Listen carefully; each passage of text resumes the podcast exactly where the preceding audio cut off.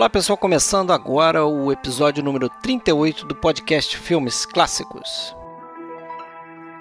Neste programa a gente traz um dos mais celebrados filmes japoneses chamado Contos da Lua Vaga.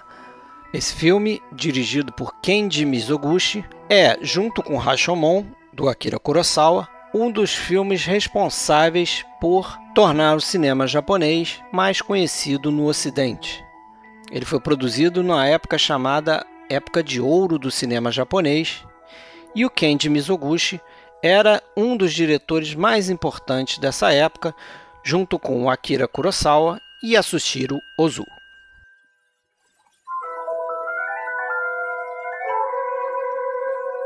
Você já sabe, para entrar em contato com a gente, né, você pode fazê-lo de diversas maneiras. Você pode entrar na nossa página no Facebook, em facebook.com.br podcast Filmes Clássicos.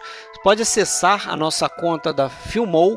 Né, a gente tem lá o login de podcast Filmes Clássicos, é o nosso nome de usuário, procura a gente por lá. E você pode, claro, acessar o nosso site oficial que é www.filmesclassicos.com.br.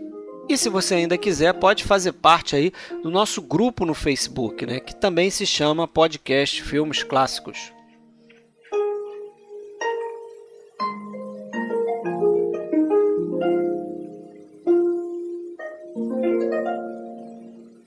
Então hoje aqui de volta no nosso podcast, eu, Fred Almeida, falando do Rio de Janeiro.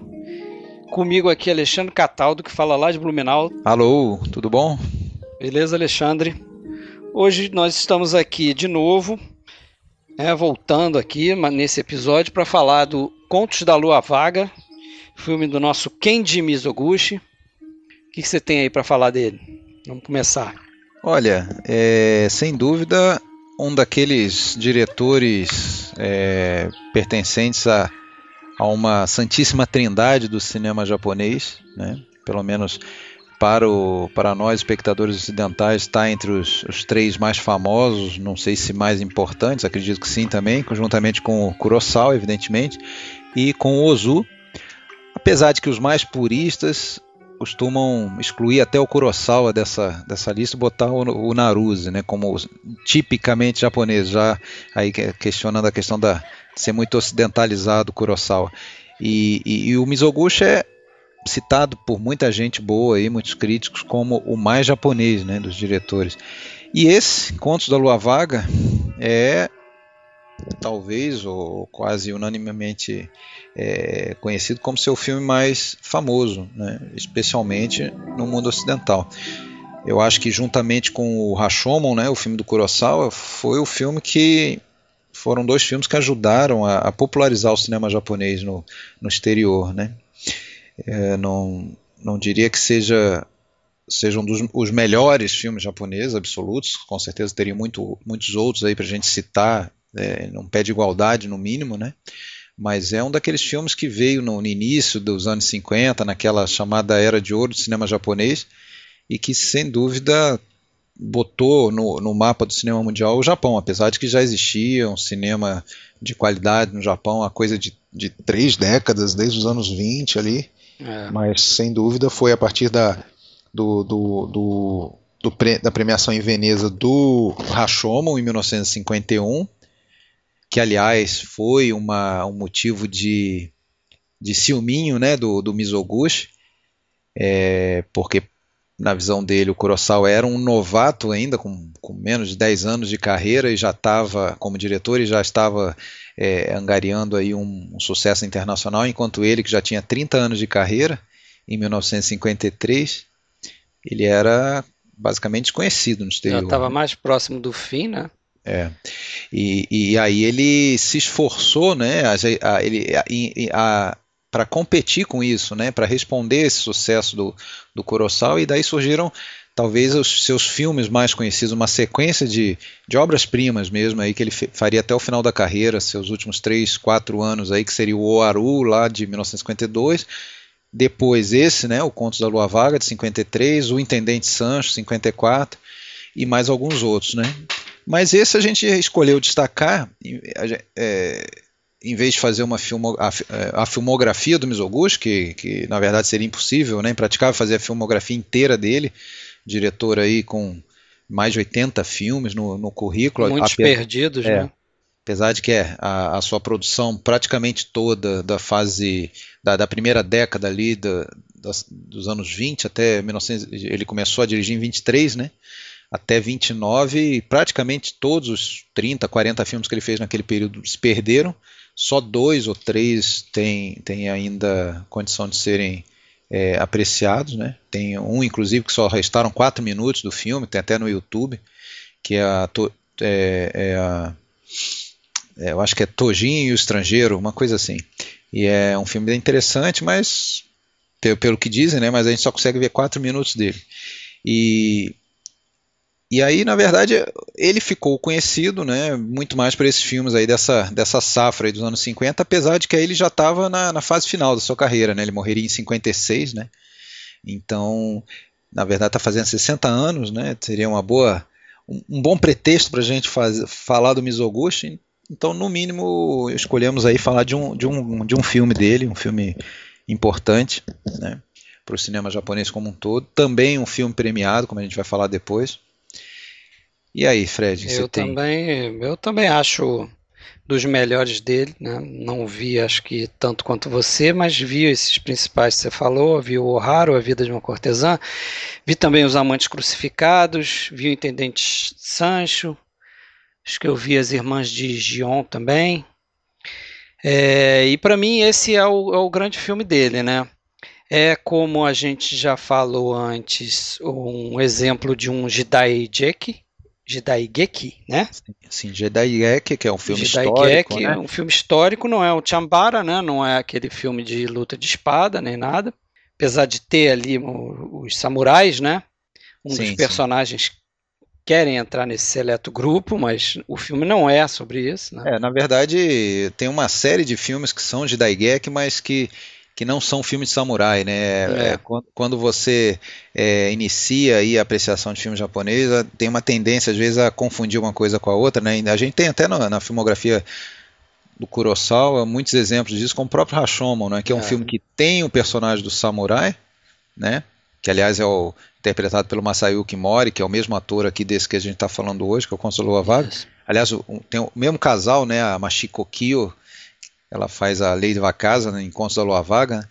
Então, é, tem um personagem do samurai, mas o filme não trata da habilidade dele como samurai, da luta de espada. É a mesma coisa que o Conto da Lua Vaga. Né? Nós temos ali, na verdade, um, uma, um pano de fundo né, da, da, da, da, do período da Guerra Civil, né, no final do século XVI. É, tem um personagem que almeja ser samurai, mas a gente não tem basicamente luta. Tem uma outra cena em que tem uma, um, uma, um final de batalha. Uma, é, não é realmente o é, foco, né? Não é o foco. E esse filme, junto com o Rashomon, eles são produção da, da A-Film, né? Da A, isso. Que é importante porque justamente isso que você falou são os dois filmes que são apontados como é, os filmes que popularizaram o cinema japonês no Ocidente, né? É. É que isso aí foi. Essa, a Daiei era uma produtora que tinha sido fundada por um cara chamado Nagata Masaishi, né? Que na verdade já era um, um, um colaborador antigo do, do, do Mizoguchi no, em, em, outra companhia que tinha um outro nome. E em 42 ele fundou, ele na verdade juntaram duas ou três empresas. É, não sei ao certo, inclusive é, eu acho que tinha um pedaço da, da Nikatsu, né, que foi, a, a foi o estúdio onde iniciou o, o Mizoguchi como diretor, onde ele entrou no, no mundo do cinema em 1920, queria ser ator e tal, mas não nem chegou a, a tentar. Ele já foi logo escalado como assistente de direção, depois virou diretor. Foi um período de muita mudança ali, na modernização né, no cinema japonês. Então ele, eles precisaram de, de novos diretores, já botaram ele para dirigir logo em 23. E ele fez muitos filmes para Nikatsu. Nessa época, inclusive, ele já travou contato com alguns dos seus companheiros aí de longa data, como roteiristas e tudo, e o Nagata Masai. Só que o Nagata ele fundou a Dai e ele depois é, foi, foi condenado por, por crimes de guerra, né, naqueles... É, ele ficou preso, Minor, né, minor crime, war, é, war crimes, né, os crimes menores, e ficou dois anos preso, né, e aí ele, quando ele saiu, ele assumiu realmente a direção, a presidência né, do, do, do estúdio. E ele é um cara que tinha um, uma visão muito comercial mesmo do cinema e nem poderia ser diferente, né? Ele era como era um empresário mesmo, né? Inclusive isso gerou aí em Consolou a Vaga uma série de divergências, né? Com, com o Mizoguchi. Com o Mizoguchi. Foi, foi, o primeiro filme do Mizoguchi no, no Daiei, né? No estúdio Daiei. E ele e o Masaishi prometeu para ele liberdade criativa, aquela coisa toda, mas no final não foi bem assim. É, na verdade o que eu ouvi foi que o Mizoguchi tinha feito muito sucesso com o Haru, né, a vida de uma cortesã. Isso. E aí justamente ele, ele, ele prometeu isso para o Mizoguchi. Que foi um filme feito pelo estúdio Torro, né, que era o, rival o aí, né? aí, o rival. E, e, aliás, isso é uma outra característica né, do Mizoguchi. Ele, assim como ele variou estilo, ele variou é, é, forma de fazer cinema ao longo das décadas, ele também variou muito de estúdio, né? Ele não, diferente até do, do, padrão seguido pelos diretores mais importantes, como você vê o Ozu, por exemplo, que basicamente teve a carreira toda dele ligada ao Shoshiku, né? Ou o Kurosawa em relação a Torro, pelo menos na fase áurea, todos os filmes Torro, né? É. Exceto, exceto o Rashomon, né? Que foi da EA. É, o Mizoguchi variou muito, mas então, é, fala aí, Fred, ele estava ele tava no auge, né? Depois do, do Waru, né? É. E ele recebeu essa promessa, mas o, o, o Nagata Masaishi perturbou bastante o, o Mizoguchi aí, né? É, a gente até entende, assim, porque se analisar ali, né, né, somente nesse ano de 53, de 1953, enquanto os, os maiores estúdios ali, como o Torro, produzia é, cerca de 70 filmes por ano, o Daí estava produzindo na média 50 filmes por ano, naquele ano, né? É, filmes estrangeiros, filmes estrangeiros foram mais de mil chegando em 1953, então a concorrência era muito grande, né? Ele, ele tinha que priorizar realmente é, bilheteria, né? Ele tinha que, que focar em bilheteria e, e até isso influenciou na escolha de, de ser um Jidaigeki, que eles, eles detectavam que eram filmes mais é, com, com tendência a dar uma bilheteria maior e tudo, né? O, principalmente no exterior, né? Que não que o filme tenha sido feito para exportação, mas estava com olho nisso também, até por conta dessa, dessa abertura, né? Que foi dada para o cinema japonês pelo Rashomon e até o próprio Oharu já tinha conquistado um prêmio de direção, né? Na, na, em Veneza também. Então o filme foi, foi pensado como um, um candidato à, à, Veneza mesmo, né? Ah, ajudava, né? Pensar dessa forma também. Sim. É, você tinha comentado que o filme é um Jidaigeki, é, né? Mas ele é uma mistura, na verdade, de Jidaigeki com um filme com uma história de fantasma, né? Aquela, aquelas histórias de, fantasiosas ali, típicas do com, com, com tom sobrenatural típicas do, da literatura japonesa, né? Isso foi a fonte, né, do, do desse filme, né? É, não sei se já, já acho que já cabe a gente falar do, das origens do, do, do, da base do roteiro desse filme, né? Ele foi ele foi baseado na, em duas histórias de um, de um cara chamado Eda Akinari, um escritor no século XVIII, isso já, em 1776, ele publicou uma coletânea de, com nove contos chamado é, Contos da Chuva e da Lua. Né? Esse era o, o, título. O título do filme é, na verdade, o título do, dessa coletânea, o Getsu Monogatari, né? que seria, é, ao pé da letra, seria Contos da Chuva e da Lua. E, e, e dois desse, do, desses nove contos eles foram a base para o roteiro desse filme, né? que é a, a, casa nos roseirais seriam as traduções, né? E lascívia de uma serpente, né?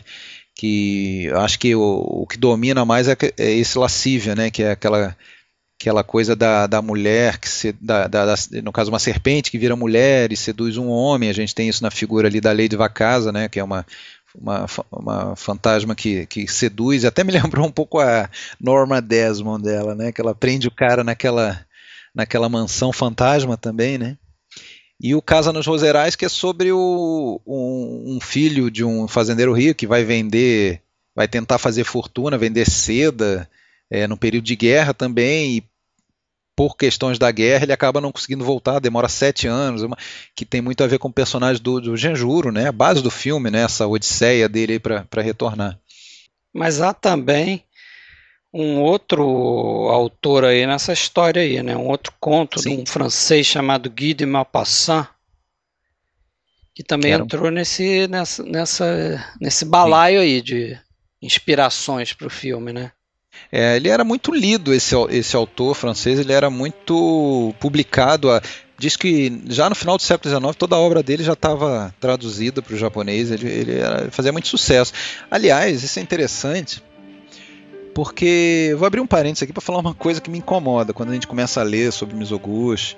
Eu até tive a oportunidade de ter contato com um, um, livro, na verdade, uma, uma coletânea de, de, ensaios sobre, sobre Mizoguchi. Quem me recomendou foi um, foi um cara que é muito entendido no Mizoguchi. Não sei se ele vai escutar o podcast, que é o Sérgio Alpendre, cara que comenta aí uh, as, as, edições do, da Versátil do, do, do, do Mizoguchi. E realmente o cara manja muito. E ele me. Ele, ali no Facebook, travei contato com ele, ele me indicou esse livro, eu li, é bem interessante. Tem inclusive é, mesa redonda com o próprio Mizoguchi respondendo perguntas de outras pessoas. É bem interessante. E, e aí, num dos textos que é do, do Godard, tem uma parte ali que é só do pessoal da, da novela Vague, né? Tem Godard, tem é, é, Rivette e por aí vai, Eric Homer. Isso me incomoda bastante porque eles quando começaram a escrever e descobrir a obra do Mizoguchi, é, parece que era uma questão de honra para eles rebaixar o Kurosawa para fazer que o Mizoguchi fosse maior do que era, ou, ou para sobressair o Mizoguchi. Eu acho que não há necessidade disso, entendeu? Eu acho que são dois ah, grandes mas diretores. Deve ser a vertente deles é, de. É, então, é, chegava a dizer, o Godard chega a dizer com todas as letras que Kurosawa era um diretor menor.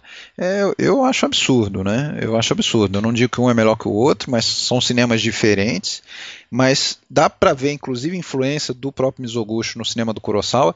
Agora, o, o principal ponto ali é dizer que o é, claro, né, isso aí já é mais batido do que andar para frente. Dizer que o Kurosawa era muito ocidentalizado era execrado no Japão, que nem era verdade, não era tão execrado, no, no, mas e que o Mizoguchi não era o diretor verdadeiramente japonês, que não tinha nenhuma influência ocidental. Isso não é verdade, até essa história do, do que você falou aí do filme ter base também no, na, no, na, no conto lá do, do Guy de Maupassant, é, ele tem sim influência ocidental, né? Na, a partir ali do, do final do século XIX, né, já na era Meiji, né, o que o Japão tentou se modernizar e tudo mais. É, muita literatura ocidental chegou ao Japão, Shakespeare, é, autores aí como é, Dostoiévski tudo mais. Então, é, não, não, é verdade. E, e, também cineastas americanos como King Vidor, Murnau, esse estilo que sempre remete ao, ao Mizoguchi, né, da, da câmera da fluidez, dos, dos, longos planos de sequência, a gente vê claramente ali que o, o Murnau já fazia isso, não foi invenção do Mizoguchi. Isso declaradamente foi é, era visto pelo, pelo, pelo Mizoguchi. Então ele também bebeu na fonte do, do ocidental. Né? Mas, claro, usou isso a serviço de temas típicos japoneses e tudo mais. Mas isso não, não faz dele um diretor, é, por isso, na, minha opinião, né, é, tão é, superior ao, ao Kurosawa, nada disso. Não entendo isso. Agora, se você falar que ele foi mais fundamental na formação do, do cinema japonês, porque ele começou lá na era do, do, do Mu, do anos 20, aí tudo bem, o Kurosawa já pegou praticamente no, no final da Primeira Guerra, né? Iniciou a, a direção dele ali em 42, 43. Então, nesse ponto até vou concordar. Agora dizer que é muito melhor não. Mas o, mas você estava falando do conto, né? O conto na verdade ele do, do que é o, acho que é o condecoração, né? Uma coisa assim. Eu não notei aqui não. É, é, é Legião de Honra. Em francês, o título ao pé da letra seria a condecoração. Eu acho que a tradução dele é em inglês, é Legião de Honra, uma coisa assim. É do cara que, que, que é, fica obcecado por receber uma determinada. A, a, a, medalha né, da Legião de Honra, uma condecoração.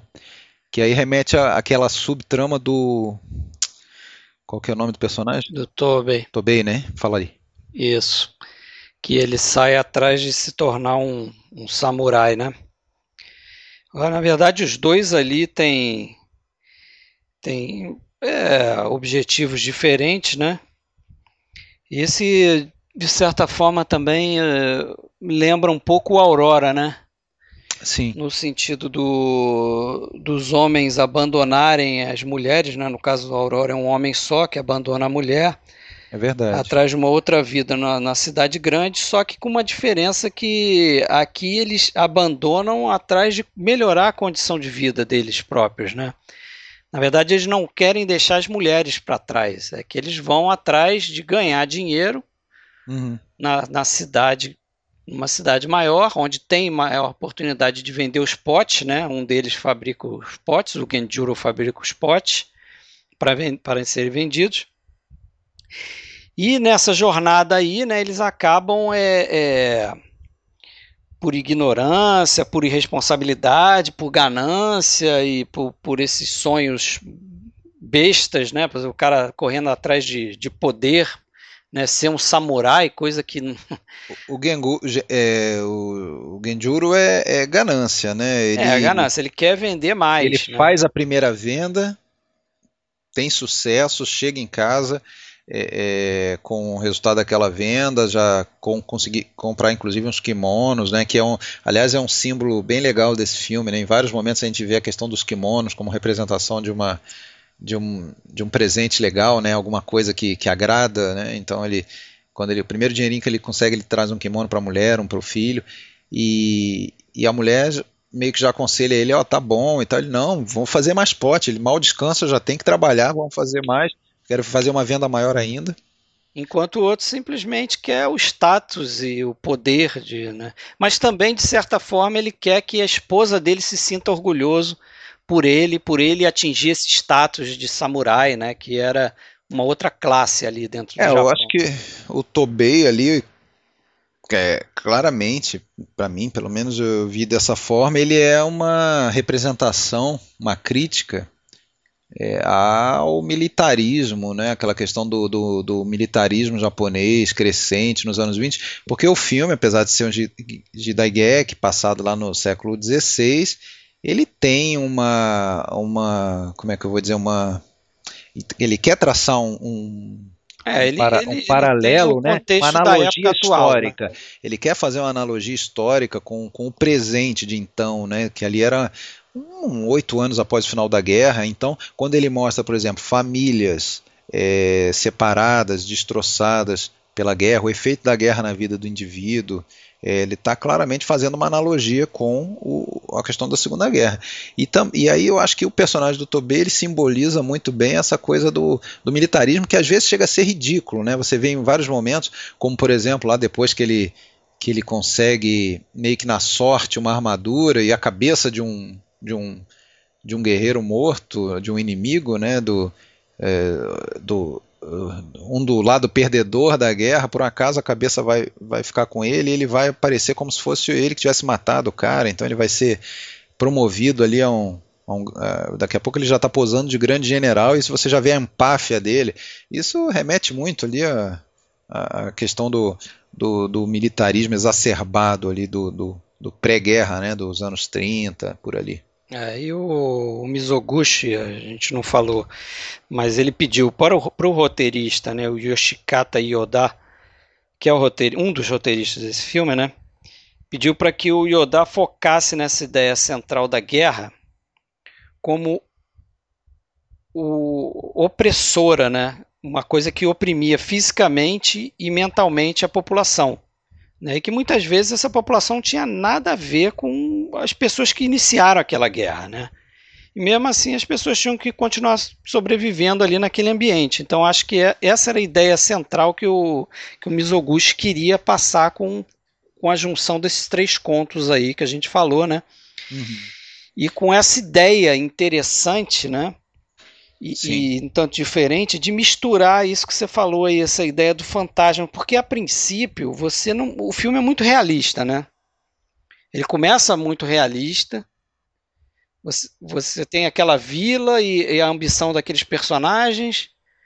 Pô, é... mas isso, isso é que eu acho que é bem legal no filme, é que ele ele confunde a gente, né? A gente acha que a gente está vendo um filme realista, né? a gente não fica pensando Sim. sobre isso, a gente está vendo um filme, uma história tá vendo pessoas. filme. Começa de forma realista. É, e daí a pouco começam elementos sobrenaturais e a gente desconfia que seja, mas não tem muita certeza. Então a primeira vez que eu vi esse filme, eu lembro que me impressionou muito E, e, aí, quando, quando um filme me impressiona dessa forma, eu já, na minha cabeça, classifico como um grande filme, assim, né? Porque é, eu acho que é, ele cumpre ao, que ele se propôs, né? Que é surpreender a gente. Então, é, só no final mesmo é que você tem certeza do que você viu, né?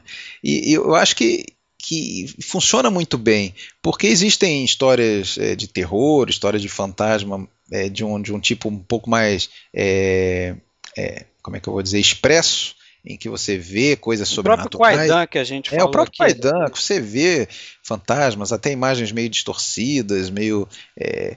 Aí nesse caso não. Aí nesse caso ele, ele, ele, ele põe os elementos sobrenaturais convivendo né, com o real e o sobrenatural, e a gente não sabe o que, que é um, o que, que é outro, e é muito interessante isso aí. Acho que esse é o ponto alto do filme, né? Sem dúvida. É, também acho. e mais do que isso, isso para mim se inicia ali naquele, na famosa cena do lago, né? Do barco fantasma. Do barco, que eles vão fazer aquela travessia, você vê que tem aquele, aquela névoa, aquela fumaça, já é uma, uma, uma um ambiente ali meio né, lúdico, meio diferente, e aí chega aquele barco que é uma espécie de barco fantasma, que eles até falam lá, um deles fala, Ih, é um fantasma, não sei o quê, e o cara, não, não sou um fantasma e tal. Mas é, é, tem essa coisa também de. Ao mesmo tempo você tem essa história do, do Genjuro e da lei de Wakasa, uhum. é que a gente depois vai descobrir que é um fantasma, mas a gente desconfia né, na forma como as coisas se desenrolam. A mulher, se, se a mulher é uma lady ali, é uma, né, ela está numa classe superior Uhum. E ela se impressiona e se entrega logo para ele, né?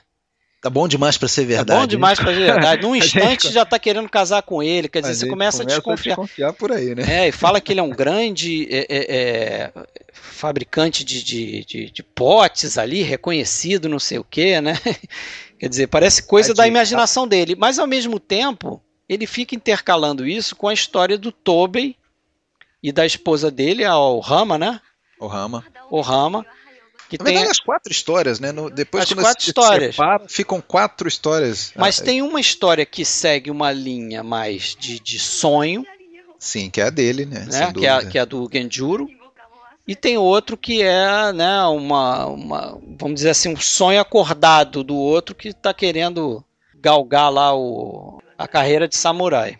Isso é, isso é interessante também, que a gente, é, se a gente analisar outro traço é, é, clássico do, do, do, cinema do Mizoguchi, que é a questão das mulheres, né, que sempre foi é, considerado cineasta das mulheres, porque fez muitos filmes em que é, as personagens principais eram, eram as mulheres heroínas, sofredoras, abnegadas, que se é, sacrificavam pelo, pelo homem.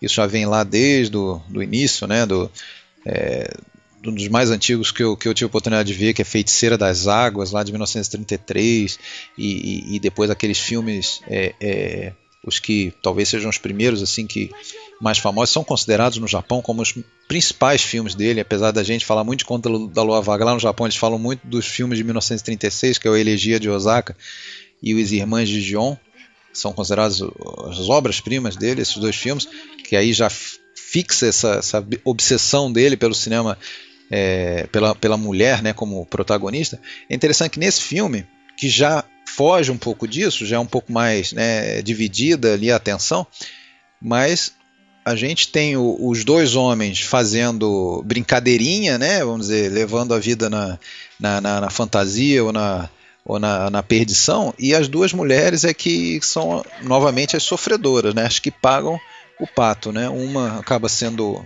né, morta, né? Eu acho que a gente não está respeitando spoiler, né?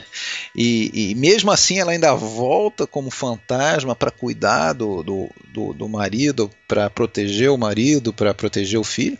E a outra também, né? A outra também acaba sendo estuprada, é porque é abandonada, né? Vai, acaba sendo estuprada, acaba sendo prostituída, né? Então as mulheres é que, que continuam no papel que sempre acabam estando né, nos, nos filmes do Mizoguchi, como as sofredoras, a, aquelas que são a, a, a, a fortaleza né, do, das famílias. E, e acho que conseguem ver o que é certo, né? enquanto os homens estão fazendo as cagadas deles lá e elas estão ali é, é, pensando no que é melhor para a família, na verdade. Né? Isso.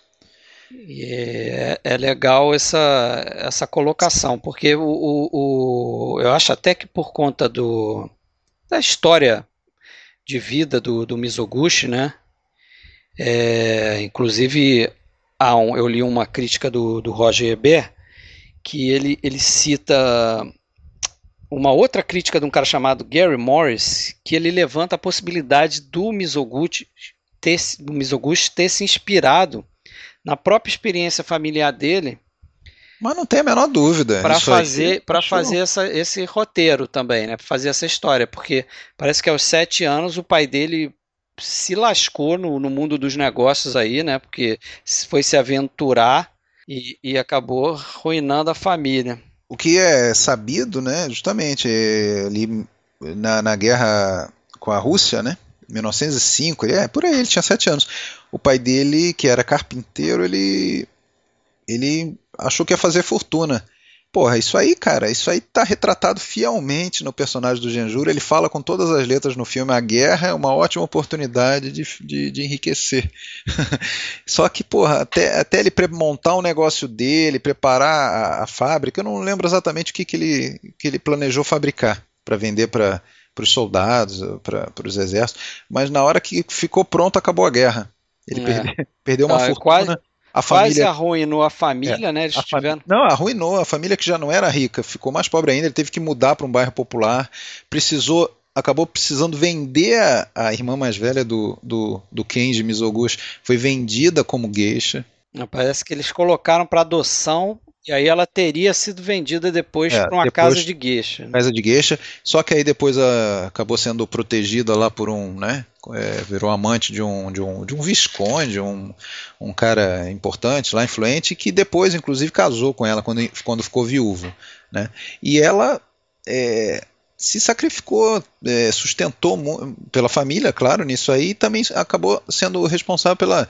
Também a mãe dele morreu quando ele ainda era novo, o pai é, virou persona não grata, então foi a irmã que, que, que sustentou ele em muitas oportunidades, que arrumou empregos para ele, ele, ele chegou a morar junto. Então, isso, cara, tá totalmente retratado na, na, nessa obsessão dele pelas mulheres sofredoras e também nessa coisa do, da, da, do personagem que tenta fazer fortuna fácil, né? Eu não tenho a menor dúvida disso. Eu acho que não é só esse crítico aí, não. Acho que isso aí já é quase tido como certo. certo né? não, e não só nesse filme, né? A questão da mulher, eu acho que é. Se bem que também tem uma outra versão, não sei se é versão, mas uma outra componente que ajudou essa questão da, dos filmes sobre mulheres, que é, parece que o Mizoguchi sempre funcionou muito. Ele era um cara que, na vida pessoal, ele era um cara muito incoerente, muito volúvel, assim, né?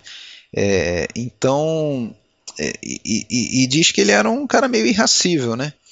E, diz que ele funcionava muito na base da, da competitividade mesmo, da, do, do, do, da rivalidade. Então, o primeiro grande rival dele foi o, o tal do Minoru, Minoru Murata, né, que foi o diretor do Souls on the Road, um dos filmes mais famosos ali japoneses dos anos 20. Né? E esse cara que trabalhava lá no, é, no Nikatsu mesmo, ele, ele já tinha construído para si um filão de fazer filmes sobre homens, né? filmes masculinos, com personagens masculinos. E o estúdio queria que alguém dirigisse filmes mais é, sobre, sobre, mulheres, e aí é, ficou para ele essa incumbência, né? É, eu acho bem factível isso aí, né? E além, claro, ele já tinha essa, essa esse histórico familiar, né? Inclusive, inclusive tem o lance do, do, do, do, do teatro Shimpa, né? Que se fala no, que era um novo teatro japonês, teatro Shimpa da era Meiji, que era rompendo um pouco aquela coisa do kabuki, que era mais tradicional, e eram melodramas mesmo, familiares, ambientados ali na era Meiji, final do século XIX, e isso influenciou muito o, o, o cinema do, do, do, Mizoguchi ali pelos anos 30 e tal, e ele chegou a dizer, ele próprio Mizoguchi chegou a dizer que a, a vida dele, a infância dele, tinha sido uma verdadeira tragédia chimpa, né? Então é, não, nada mais natural do que ele transpor isso ali para suas para sua, suas obras, né? Sim, então voltando ao filme aí, essa essa marca que tem esse filme nessa questão e, do, e a filmografia do Mizoguchi também, você já falou anteriormente, dos planos sequências, né? E que você não. Em off, acho que você chegou a comentar que nesse filme você talvez não, não tivesse percebido muito essa marca, né? Essa, essa ideia de fazer um plano, uma cena, né? Como, como eles chamavam lá, que na verdade são planos sequências, né? Sim. Mas nesse, nesse filme aqui, acho que ele é muito conhecido por conta disso e, e de alguns planos que são bastante interessantes com essa ideia de que o Mizoguchi passava para o diretor de fotografia dele, que é o Kazuo Miyagawa, de que ele queria que ele achava que o cinema era como se fossem os chamados emakis, Uhum. Que Aquela são aquelas scroll rolo, né? paintings, né? Aquelas pinturas de rolo, né? Como se fossem pergaminho, né? Isso mesmo. Pinturas em pergaminhos e que a história ia se desenrolando à medida que você ia desenrolando literalmente ali o pergaminho. Você ia conhecendo a história. E esse filme aqui tem alguns planos assim que são brilhantes. Sim, sem dúvida. Você pode reparar que eles, esses planos eles começam da direita e vão para a esquerda, né? Hum, Porque sim. assim é como o, o oriental lê, né? Da direita para a esquerda. A gente aqui lê da esquerda para a direita. Lá ao contrário. Então esses planos têm essa direção, né? O plano mais famoso é aquele, né? Que começa lá na você vai lembrar, começa lá no, no, num quarto onde foi a primeira a noite de núpcias ali, vamos dizer assim, né, da Leite Wakasa e do Genjuro, depois que eles casam, e ele está deitado e tal, e ela está, é, acho que se arrumando, e entra lá aquela ajudante dela e fala, ah, você deveria dar um banho no seu marido e tal, né? Dá essa ideia para eles. Eu não vou me intrometer, vão lá para a banheira lá, né? Tinha uma banheira ao ar livre e tal. Ah, já sei, lembrei agora. Lembrou? Então, aí a câmera, quando ela fala isso, a câmera sai do quarto, vai para a esquerda devagar, né? Num, num, num movimento de, de, de, grua. É o rolo, é o pintura de é rolo. É o rolo, e aí nisso. É, exatamente. Há uma fusão ali para o jardim, aí a gente vê que eles estão na banheira ela tá banhando ele e tal, aí num determinado momento ela decide entrar na banheira também, tira a roupa, entra na banheira. Aí a câmera segue um, uma água que está caindo dessa banheira. E aí a outra fusão e a gente vê eles no meio de um piquenique lá naquele lago lá, tem uma árvore belíssima ali, tem um plano até meio surreal que dizem que foi o que mais ou menos sobreviveu, porque a ideia do Mizoguchi ali era era se inspirar em algumas pinturas de Salvador Dali e tal, mas isso não foi para frente. Acabou ficando só esse plano mais, mais surreal. Eu acho sensacional, lindíssimo. Esse movimento é, é fantástico, que ali ele contou em, ele contou em três sequências, né? Porque são três sequências distintas, já que estão em lugares diferentes, né? E com passagem de tempo marcante, né? E com passagem de tempos marcantes. E assim, num, num movimento só, era como se fosse um movimento só. Então, realmente é como se fosse um rolo de pintura dessas, né? E tem outro, mais pro final do filme, que você vai lembrar, que aí já é o personagem do Genjuro com a Miyagi, né? Que é a esposa dele. Depois dela morta ele chega na casa, a casa está vazia. Quando ele volta lá desse sonho que.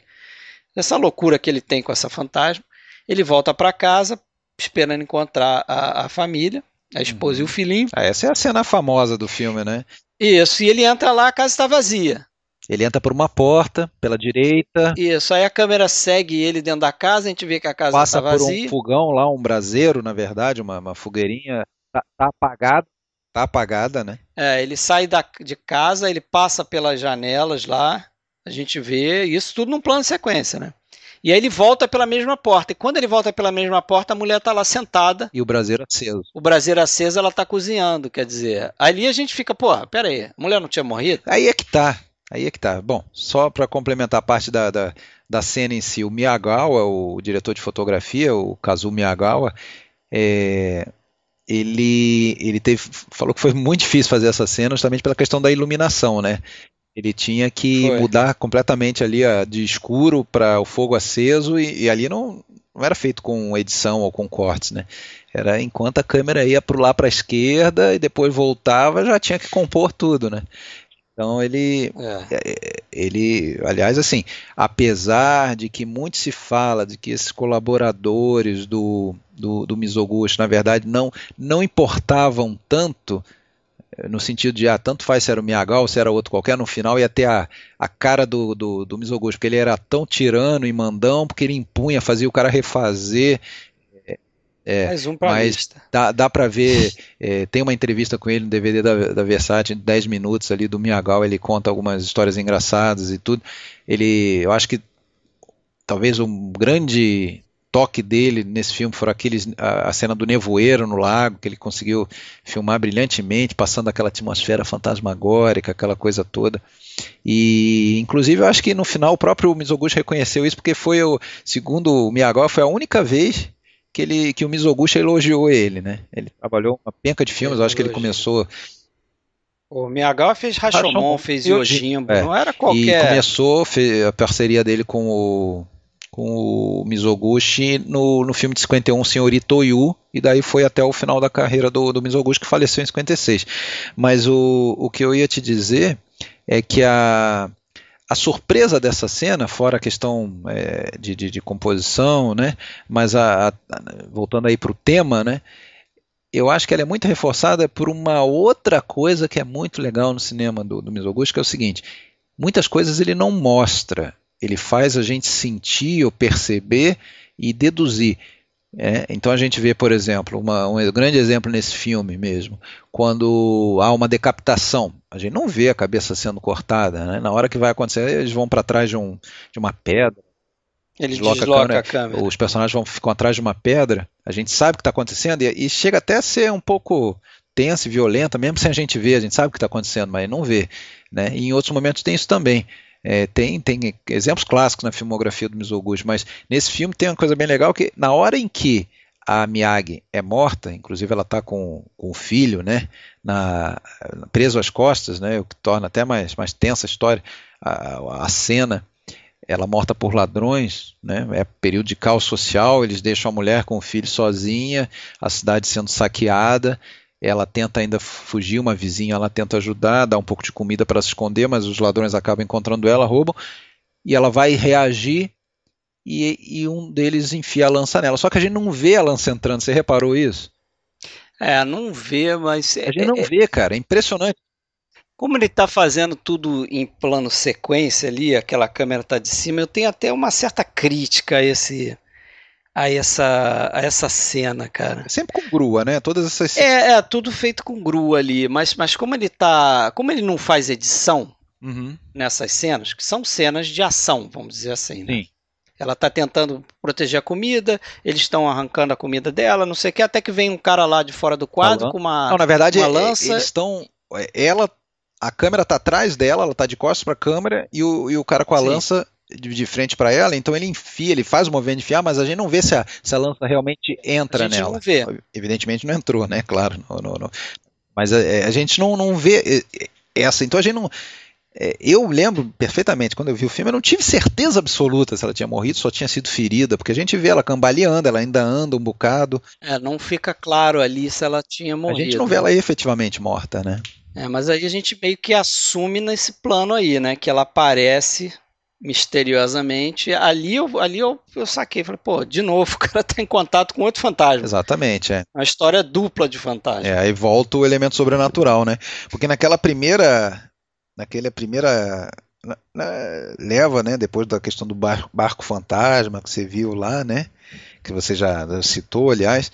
Aí tem lá o toda aquela passagem no, no na mansão. Pô, e é bem legal, né? Eu não sei se você reparou que quando ele ele vai lá entregar os potes, ele chega, a mansão tá com mato alto, ruínas, está tudo caindo aos pedaços. É, e aí, lá dentro tá tudo bonitinho, é, né? E depois que, que, ele começa a ser seduzido, quando a, mostra a, a, a, mansão de fora, é, tá, já, ela tá toda composta, tudo certinho. E depois, quando ele escapa, né, e aquela cena que também eu acho muito, muito bacana, ele brandindo a espada ali e tal, É, é, e a iluminação vai mudando, vai né? mudando né? ele andando de, de costas assim, vai derrubando, vai derrubando velas, tudo.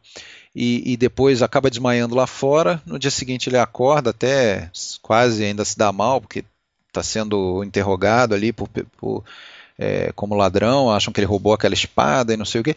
E aí ele olha, tá tudo em ruína de novo. Então naquele momento. É a meia dúzia de madeira é, que tem ali, né? É. O que aconteceu ali, na verdade, foi um exorcismo mesmo, né? É porque, inclusive, ele tem aquele encontro com o, com o, budi, o não sei se é um monge budista ou de outra religião, mas é um monge que, é, aliás, assim, é, tem, tem dois momentos ali em que as pessoas dizem para ele, né? Primeiro o vendedor de kimono, na, na, segunda vez que, que, que tem kimono na parada, quando ele vai lá naquele vendedor, eu acho que terceira, né? Ele já, fica até assustado. E né? ele fala, tá, é para entregar isso lá na mansão do, do dos, dos Wakasa, é, eu acho que é, tem um outro nome, é Katsuki Manor, a mansão Katsuki, do clã Katsuki, né? E Aí ele, ah, opa, ele se afasta, esse cara tá louco, né? É, eles foi, foi destruído o clã, né? Aquela coisa da guerra civil lá do, do Nabunaga, né? Que aliás é um, Nabunaga a gente conhece lá do, do filme do, do Kurosawa, o Kagemusha, né? É, mostra bem esse, essa, esse clã lá do, do, do Oda Nabunaga, e aí seria ele que teria destruído a, a a, o clã, né?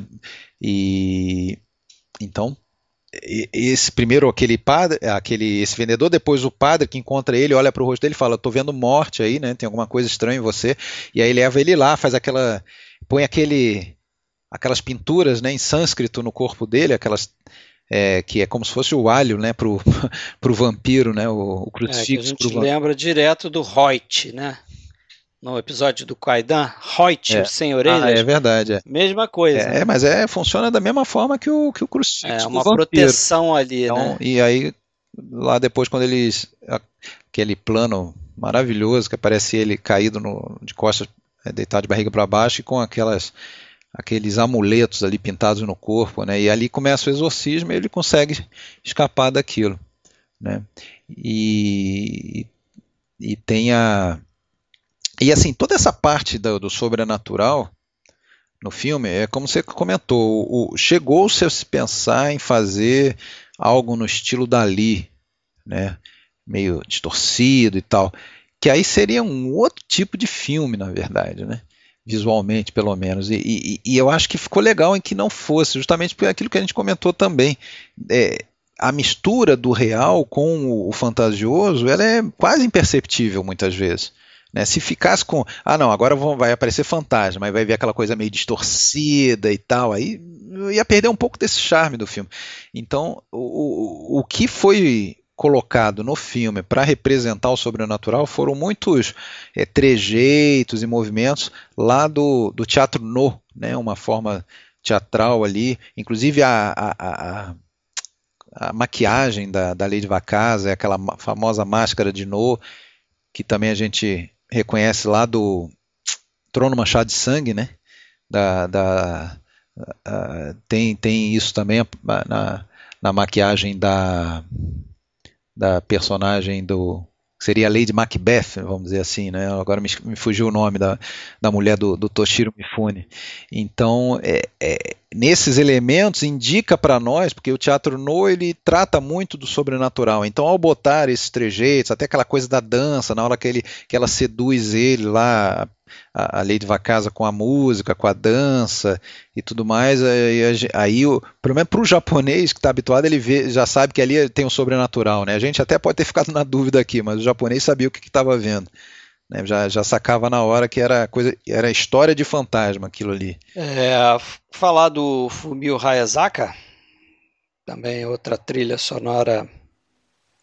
É, o Fumio do, do importante, né? A gente falou um pouco dele nos Sete Samurais. Né? Samurais, né? ele faleceu jovem, né? Pouco, acho que 55, fez o último trabalho ali com o Kurosawa, mas ele fez uma, uma trilha interessante aí no, no nesse é, ele é tido como um dos grandes nomes Ele modernizou a trilha é, sonora. Ele modernizou a trilha sonora japonesa, né? Deixou aqueles costumes antigos, né? A forma mais tradicional de se fazer trilha no Japão, uhum.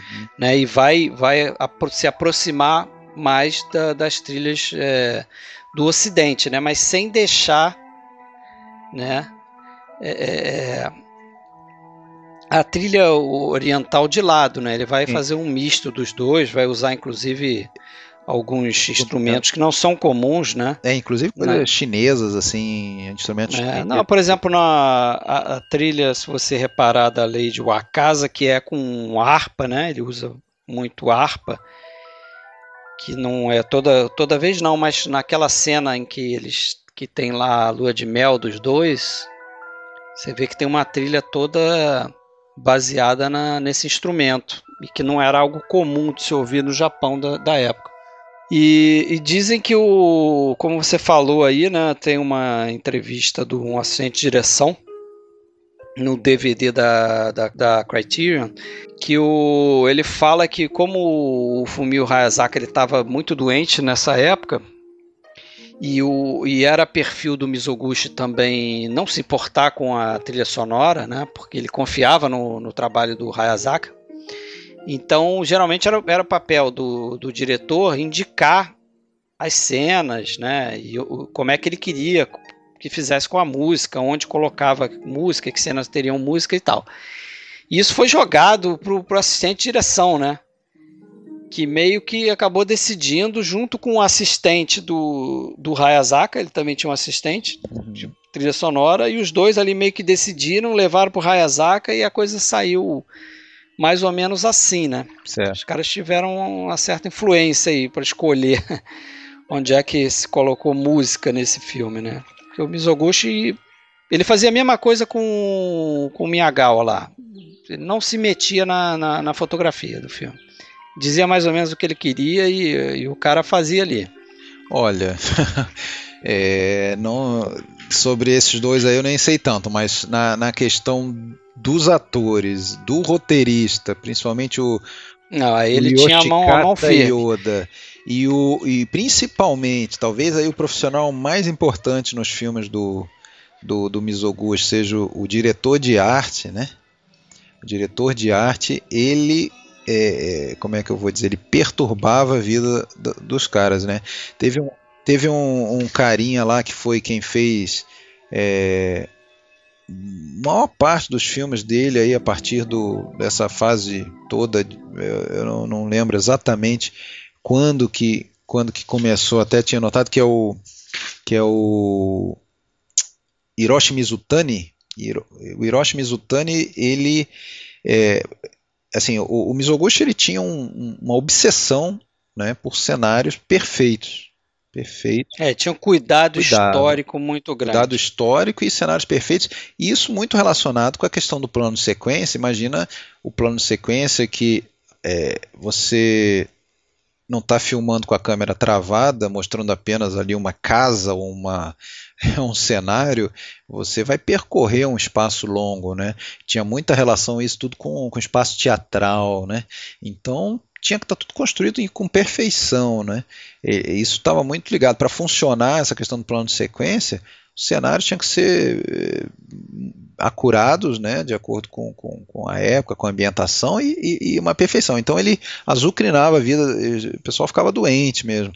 E eles brigaram né, depois que fizeram o, o Oharu, né, o, o, ele e o Mizutani, que era o diretor de arte principal, que trabalhou com ele na maioria dos filmes, e, e, se afastou por dois ou três filmes. Então, o Contos da Lua Vaga não era o Mizutani, era o, o, o Kasuki Ito, né?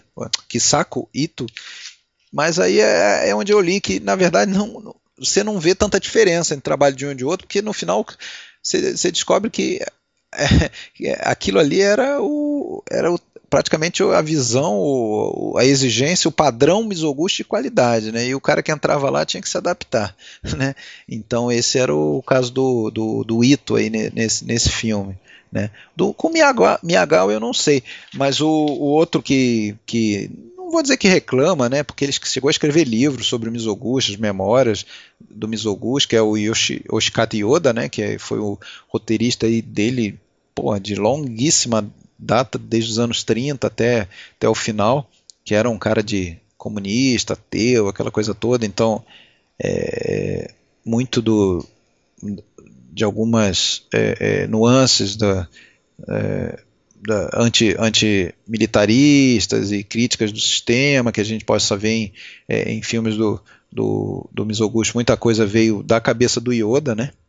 É, o Yoda relata que teve, não sei exatamente se foi para Contos Lua Vaga ou outros, que ele precisou reescrever muitas vezes, né? Que, que, que nunca estaria satisfeito. É, para esse filme aqui parece que ele reescreveu cinco vezes. E mesmo assim o Mizoguchi ficou alterando o roteiro é, depois. Alterava na hora, né? Enquanto filmava. Para né? desespero também dos atores, né? Que nunca sabiam exatamente o, o que, que, o que, que ia é, o que, que iam filmar. Então não era fácil trabalhar com o homem. Ele, o apelido dele era Demônio, né? Só para ter uma ideia. É sério, o apelido dele no meio era Demônio. A gente vai chegar à conclusão no final do nossa empreitada do podcast. Todos, que, né? Que todos os diretores que a gente fala, falou eles têm o perfil de serem perfeccionistas, tiranos. Ah, e, e, e, com agravante de que ele era um cara meio incoerente muitas vezes. Ele era chegado na, num saquezinho, na bebia, né? Era um bebedor. É, ele tinha é, umas notório. historinhas de crocodilagem também, né? Eu eu fiquei sabendo de uma aqui, da, a gente acabou não falando muito dos atores, mas a gente tem o Masayuki Mori, né, como você falou aí. Ah, já sei que você vai falar. Vai. E é, vou falar da Kinuya Tanaka, que era uma atriz famosíssima, faz a esposa do Genjuro, né? A Miyagi. É o Aru, né? É, é o Aru. É, é uma longa colaboradora também. Sim, desde 40. De longa data do, do Mizoguchi. Dizem aí as, as, as línguas, os babados, que o Mizoguchi, na verdade, era apaixonado por ela, né? Sim, ele era, ele, ele era. tinha ela como uma grande atriz. Quando ele né? bebia, ele, ele declarava isso, né? Ele perdia o pudor. Ele se declarava é, para ela, ele... né? Só que tem a historinha de que parece que depois de um tempo ela foi convidada a assumir a direção de um filme, tinha um diretor lá que eu não, não, não sei qual é, ele estava deixando o projeto e isso pintou essa oportunidade para ela assumir o, o, o, cargo de direção desse determinado filme, né? E que o, o, o Mizoguchi, como era influente lá no sindicato dos diretores. Votou contra, né? É, ele teria feito uma pressãozinha lá, teria mexido os pauzinhos lá para ela não poder receber essa oportunidade. Né? Ela já era diretora de um filme, né? E ela, na verdade, ela, é. ela, ela, parece que dirigiu seis filmes na é, a carreira dela como diretora. É, e esse seria o segundo. E foi, né? Ela efetivamente é, dirigiu esse filme. Mas isso causou ciúme nele. Eu acredito até que isso tem alguma, algum realmente coisa de ciúminho mesmo, sabe? De, de, é, de Pode é, ser. Ela nega, tá? Eu vi uh, naquele documentário lá que é, que é do, do Kaneto Shindo, que é The Life of a Film Director, é, a vida de um diretor de cinema, Kenji Mizoguchi, de 75. Eu particularmente acho um documentário maçante até. Não é assim, não, não, como documentário eu não acho um bom documentário. Eu acho que o grande mérito dele para quem gosta de cinema ou da obra do Mizoguchi tal é, é que ele reúne várias figuras ali que estavam vivas ainda em 75 apesar de já ter quase 20 anos da morte do Mizoguchi, como o, o Yoda, o Akinuyo Tanaka, Mashiko Kyo, a Takako Irie, que foi uma a primeira grande atriz dele nos anos 30, lá da Feiticeira das Águas e, e outros filmes. Eu acho que, se eu não me engano, aparece também a Isuzu Yamada, né, que foi a, também a atriz dele daqueles filmes de 36 lá, Irmãs de Gion. Né? Então tem várias pessoas que aparecem ali e a gente é legal ver essas pessoas vivas falando ali, né? E a Machiko Ki, por sinal, está viva ainda, tem 92 anos, né? A Lady Vacasa. Ela era relativamente jovem ali quando fez o filme, eu acho que não tinha 30 anos. E eu e, e o esqueci quem estava falando.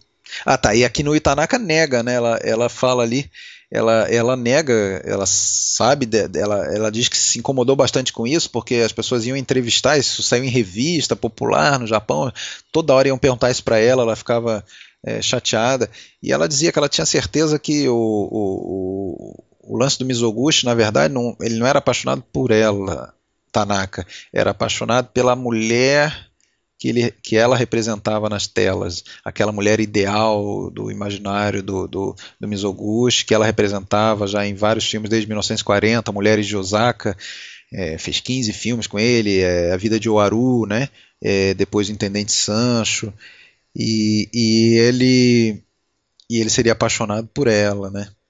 E aquela mulher que, que pela, pela personagem, né? Aquela mulher que se sacrifica pela família, tal.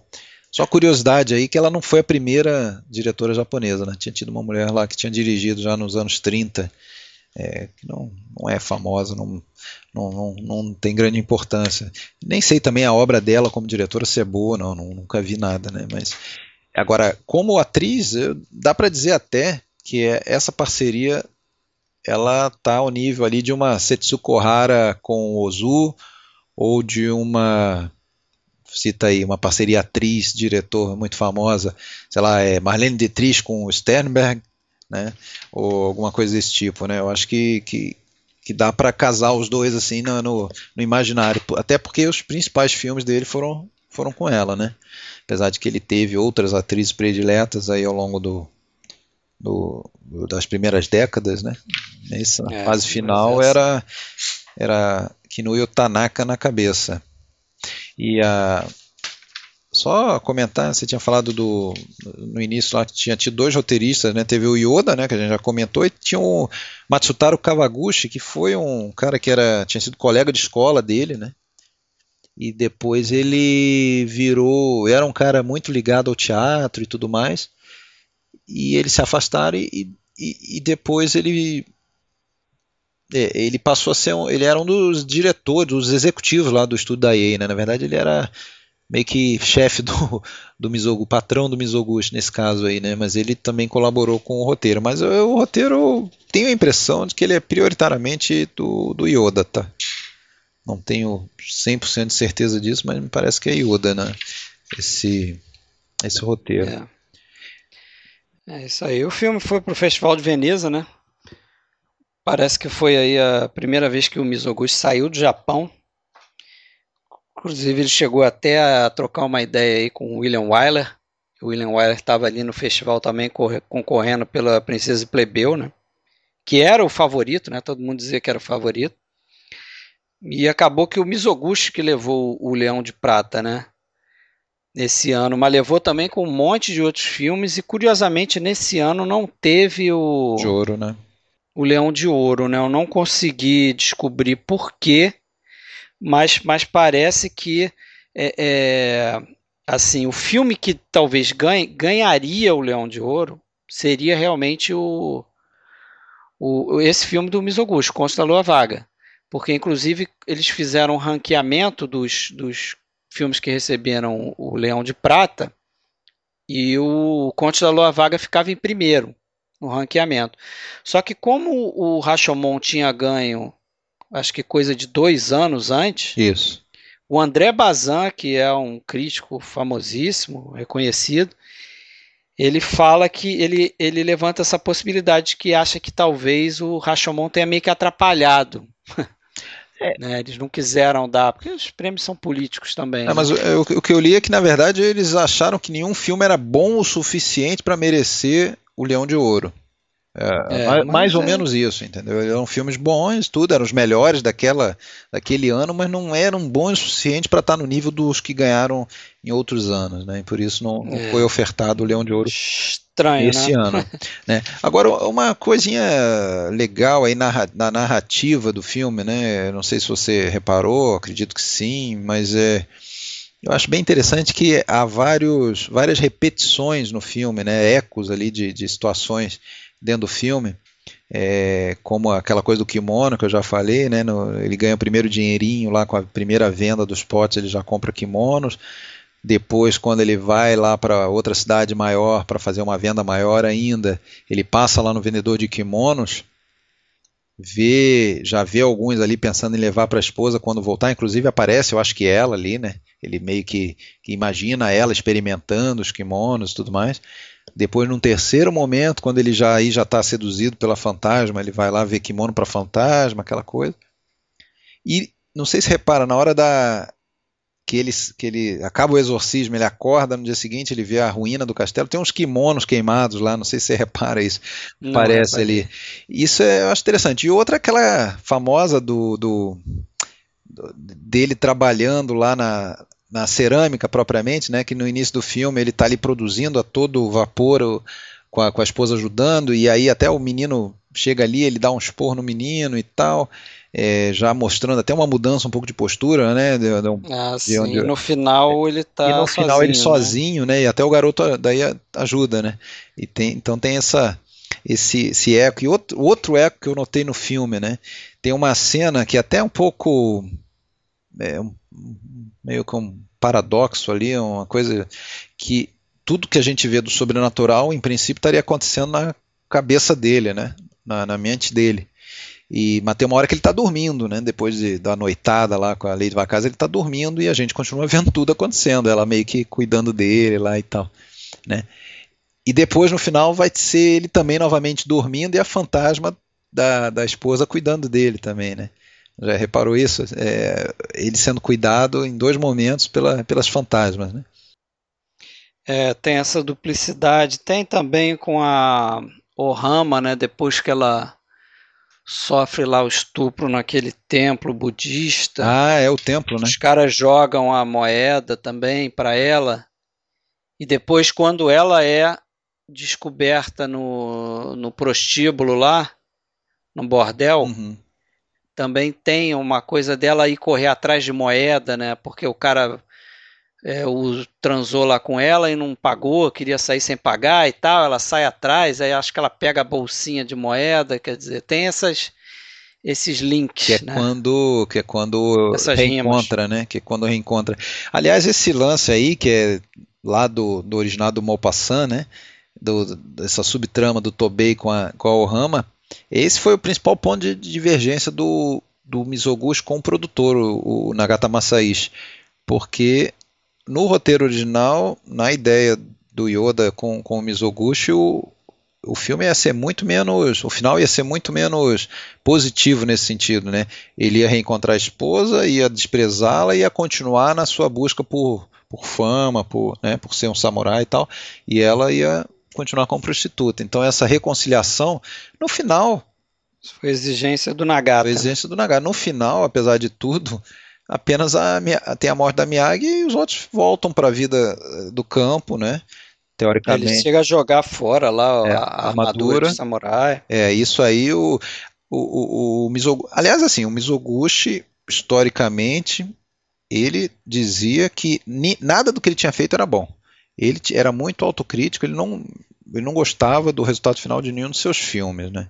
E esse aí por causa disso, né? Porque o final, segundo ele, ficou muito artificial, ele não gostou, né? Mas como ele como ele estava com a rixa lá em relação ao ao Kurosawa, evidentemente que ele gostou do que o filme foi premiado e tudo mais, né? Mas ele tinha um projeto de fazer um ele ainda fez alguns filmes, né? Claro, o Intendente Sancho, teve os filmes lá de 55, que foram os dois únicos filmes coloridos que ele fez, né, que é Imperatriz é, Yang Kui Fei, que é um filme ambientado na China, né, e, e o, a saga do clã Taira também, e depois fechou ali em 56, aí voltou ao preto e branco, né, com um, um, um filme moderno, né, um, um, um Gendai Geki, né, que é sobre as prostitutas né, do, do, Japão moderno. Aliás, é um tema que também repetiu-se várias vezes. Ali teve o Rua da Vergonha já nos anos 40, que tratava de prostituta, mulher infame, enfim. É, era um tema recorrente. Né? Agora, o que mais tem para falar aí? Eu falo demais, se deixar eu falo. Por mim, por mim fechou. Eu, eu, eu, só não há nada para falar é. do filme. Eu só gostaria então de, de, de, talvez concluir uma outra cena ou cenas né, que, que eu achei bem legais no filme ali, já trazendo um pouco do, do negócio da pintura de rolo, né, que vai se desenrolando. Abertura e final do filme meio cíclicos, né? Na abertura a gente vê ali os créditos iniciais, depois a ambientação, tempo e lugar que ele mostra ali, e a gente vê a imagem do, é, do, do lá do do campo, né? Do, do da ambientação no campo e, e vai tendo ali um, uma, um, uma como é que fala, uma panorâmica também, como você, você te ressaltou, né, da direita para a esquerda, até chegar nas casas e no, nos personagens principais, né? Então vamos sair do universo e chegar nesse pessoal aqui. E no final, é, é, vamos dizer, a, a, as famílias quase é, reconstituídas, faltando só a Miyagi, né? Então tá o casal lá, que na verdade eu acho que a Ohama é irmã dele, né? Seria tia do menino. É irmã do, do, do Genjuro. Eles estão lá, o menino sai ali, leva comida, um potinho de arroz, se eu não me engano, para no túmulo da mãe, e aí tem um, um, uma mais uma, uma panorâmica subindo, mostrando novamente o campo, né?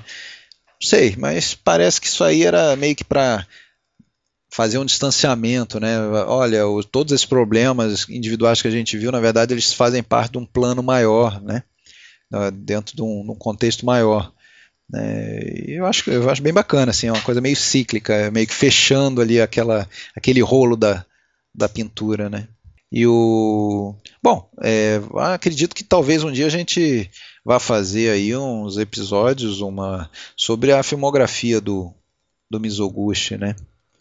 A gente praticamente já falou tudo aqui, né? É, mas uh, para quem tiver este filme como porta de entrada, você, você já comentou o que você viu ali. Eu também, assim, é, até um tempo atrás eu para mim, assim, minha impressão que eu tinha é que eu, eu tinha visto poucos filmes deles, é, menos que 10 ali, mas eu tinha gostado de tudo que eu vi, assim, eu tinha, tinha essa em boa conta, assim, eu tinha visto esse, tinha visto o Aru, o Intendente Sancho, Rua da Vergonha, que é mais? Crisântemos tardios, os amantes crucificados, senhorito Oyu. Tá. E aí agora, em preparação no, no último mês aí para esse podcast, eu pude ver outros mais antigos, lá os dos anos 30. Cara, e posso dizer que realmente é uma obra de respeito, tá, cara? Tem tem tem filmes muito interessantes. Agora, é, é, com certeza tem muita coisa ainda para ver, mas é, tem, tem coisa muito interessante, inclusive, lembrei até de comentar o que você falou, que eu tinha falado que nesse momento do, do Contos da Lua Vaga já não era tão presente a questão do, do one scene, one cut, né, do, do, do plano de sequência. É, isso não sou eu que falo, né, cara? Isso eu acho que está bem reportado, que ele teve no final dos anos, nos anos 30, é, até princípio dos anos 40, uma obsessão por isso ali que praticamente é, toda cena do filme tinha que ser filmada dessa forma, é, o, e levava ao desespero a equipe, né? E parece que o auge dele, eu vi esse filme já tem um tempo, mas eu confesso que eu não, não fiquei reparando isso, é um filme longo, em duas partes, que é o, Os 47 Ronin, né? Uma das dezenas de versões dessa história no cinema japonês é dele, do, de 1941, e até pela o 42, não me engano, até pela época que foi feita, ela tem muito é, impregnado com muito militarismo ali, referências à questão do Japão na guerra naque, naquela época. E esse filme parece que foi o, o clímax dessa coisa do Ancine One Shot. Né? Eu teria que rever aí para confirmar isso. Que ele levou isso à exaustão e, e, e, e, foi ali o clímax. E depois disso ele deu uma relaxada nisso, né? Você, você vê que tem cortes ali no Conto da Lua Vaga, né? Em muitos momentos. É, e, mas, Claro, tem que ter, né? Mas você vê que tem alguns cortes que talvez em outras épocas ele não faria. Ele ia emendar e deixar o plano mais longo ainda, né? Deu uma aperfeiçoada, talvez. Mas beleza? Beleza. Então tá bom. Tá aí mais um filme aí para nossa galeria. Contos da Lua Vaga, do nosso querido Contos da Lua Vaga. Espero que tenham gostado. Até a próxima então, pessoal. Abraço!